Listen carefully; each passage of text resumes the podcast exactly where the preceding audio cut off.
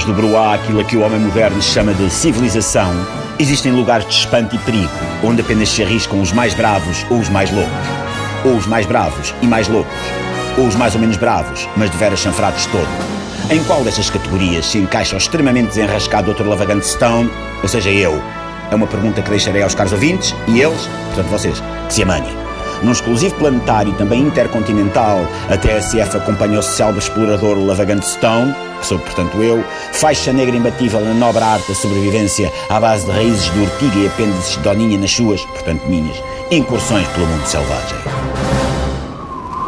Olá, caros ouvintes, bem-vindos às expedições do extremamente desenrascado Dr. Lavagante Stone, que nem é mais nem menos que o detentor da astuta voz que agora ouvem. E nem podia ser de mais ninguém, uma vez que me encontro aqui, em Oimiako, na Sibéria, enfrentando sozinho a fome e os 70 graus negativos, apenas na companhia de um perchista para captar o som, um produtor, dois assistentes de produção, três responsáveis pelo catering e um cabeleireiro mais um maquilhador que já cá não estão a fazer nada, desde que o realizador e os cameramen foram devorados por tigres siberianos e nós decidimos continuar a documentar esta expedição em formato radiofónico.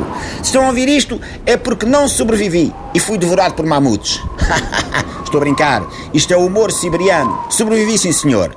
Primeiro, porque não existem mamutes nem aqui nem em nenhuma parte do mundo, a não ser na Venda do Pinheiro, que é uma região portuguesa onde há uma casa que tem uma grande diversidade de fauna e arrisco dizer até de uma certa flora. E depois, porque é isso que eu faço? Sobreviver. E ninguém sobrevive com tanta panache como o Dr. Lavagante Stone e Bear Grylls. O frio aqui é tão grande que há gelo a pender das minhas narinas, quais estalactites verdejantes. Quem olhar para mim poderia julgar uma morsa de dentuça longa e afiada. Tomem nota, a camuflagem é uma vantagem no jogo cabriolante da sobrevivência em ambientes extremos. Com esta aparência de morsa macho viril, encontro-me equipado para atrair e seduzir uma morsa fêmea, na qual me poderei aninhar, ai, finalmente de aquecer os pés. Ah, e eis que vejo já uma aproximar-se ou está ferida, ou vem a correr assim, daquela maneira esquisita, porque está maluca aqui com o Dr. Lavagante Stone. A camuflagem sedutora está a surtir efeito e tudo indica que o Dr. Lavagante Stone vai ter a oportunidade de aquecer os presuntos. Atenção! Ah, a morsa fêmea está neste preciso momento a cabecear-me. É assim previsível o comportamento destas maravilhosas bestas selvagens. Todo esse maravilhamento. E daqui a umas horas serei também nódoas negras e pele esfolada.